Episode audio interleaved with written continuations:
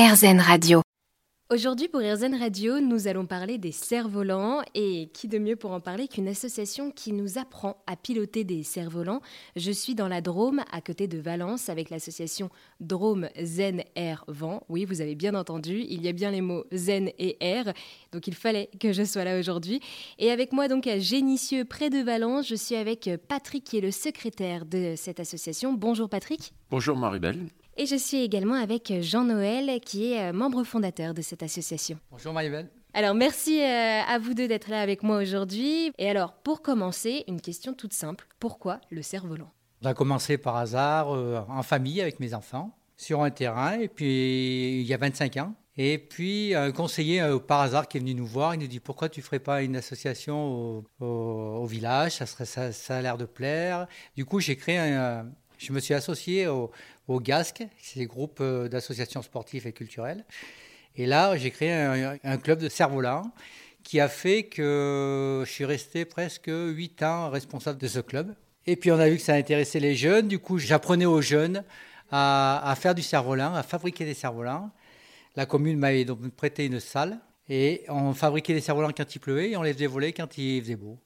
Et c'est comme ça que ça a commencé l'histoire. Et puis après, on a fait connaissance de Patrick, des copains cervolistes. Et puis maintenant, on est toute une équipe où, où ça bouge. On se donne des rendez-vous les dimanches. Et voilà. Ça peut être dans le sud, ça peut être à Charpé, là où on a notre terrain.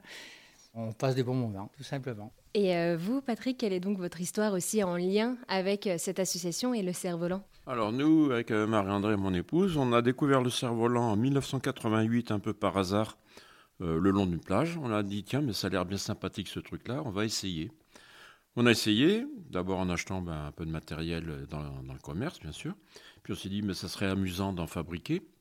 On a commencé à en fabriquer. Aujourd'hui, notre collection comporte plus de 200 appareils.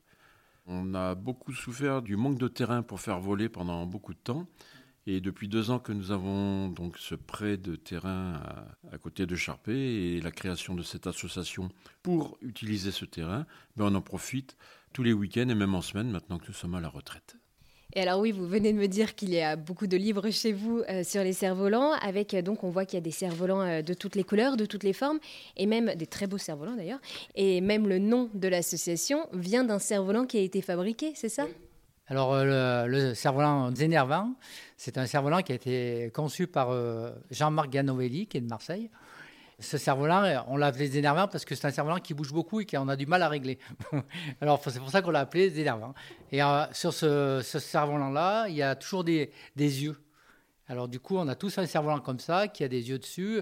Alors c'est pas les mêmes regards parce que chacun a personnalisé son cerf-volant, mais le nom Zénervant vient de là. Et alors peut-être aussi votre cerf-volant le plus gros, parce que c'est vrai que parfois on voit euh, à la télé des cerfs-volants qui font euh, plusieurs mètres même.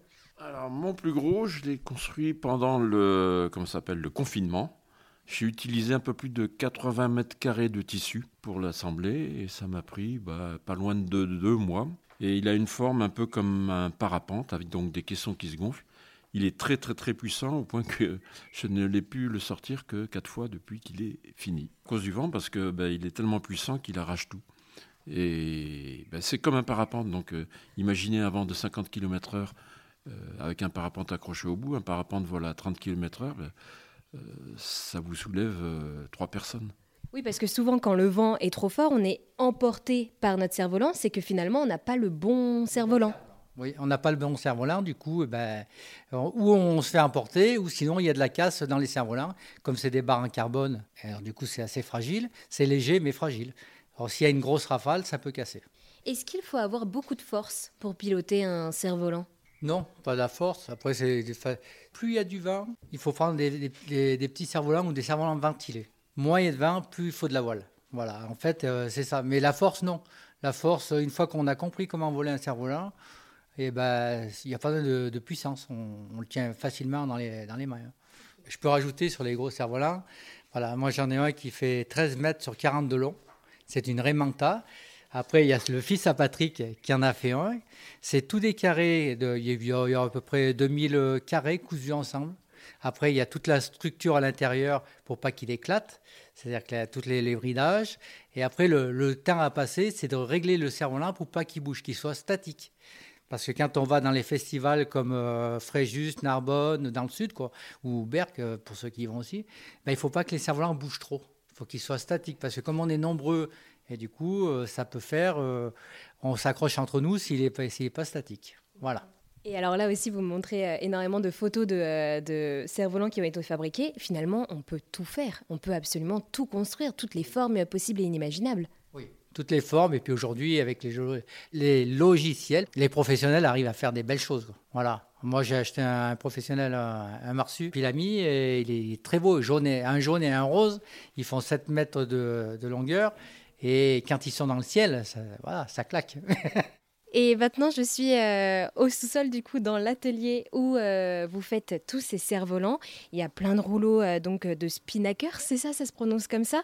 et, et, également, voilà, on a vraiment plein d'outils. Et donc, est-ce que vous pourriez un peu également me présenter cet atelier, s'il vous plaît? Alors, cet atelier, eh bien, lorsque nous avons fait construire la maison, nous étions déjà passionnés de cerfs-volants. Et on a dit, eh bien, à l'étage, il y aura les chambres des enfants. Le rez-de-chaussée, c'est pour nous. Et le sous-sol, ce sera l'atelier de construction des cerfs-volants. Donc nous voyons ici ben, des étagères qui supportent ben, plein de rouleaux de tissus de spinnaker que nous avons réussi à récupérer depuis une vingtaine d'années. Une table de 3 mètres de long sur 1 mètre 50 qui permet la découpe des panneaux. Et puis derrière nous, bien, deux bureaux sur lesquels reposent deux machines à coudre qui permettent ben, l'assemblage. Et puis derrière, lorsque nous étions euh, amateurs de cerfs-volants pilotables et et de monophiles, on va dire, traditionnels, des baguettes de carbone. Et sans mentir, je crois qu'il y en a plus ici que dans pas mal de magasins spécialisés. Et alors, vous m'avez dit aussi que certains rouleaux, vous les avez en tout cas récupérés, c'est ça? Alors récupérer non, enfin on les achète quand même, mais comme le tarif en magasin spécialisé est vraiment très cher quand on veut utiliser des grandes surfaces.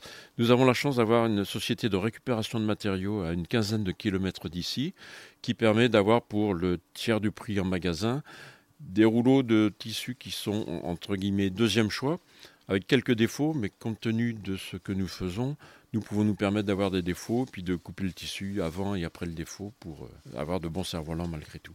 Et également, euh, dans cet atelier, au-dessus de la table où vous confectionnez tous les cerfs-volants, il y a toute une série de badges. Il doit y en avoir une cinquantaine, non? Oh, je ne les ai pas comptés, mais depuis 30 ans, oui, ça commence à en faire beaucoup. on ne savait, pas trop où les mettre, ils traînaient dans un tiroir, puis un jour, j'ai étendu quoi Une tringle à rideau au plafond, et puis maintenant, on les accroche là-haut.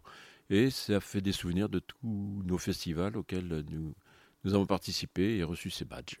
Eh bien, merci beaucoup Patrick pour m'avoir fait découvrir cette passion du cerf-volant.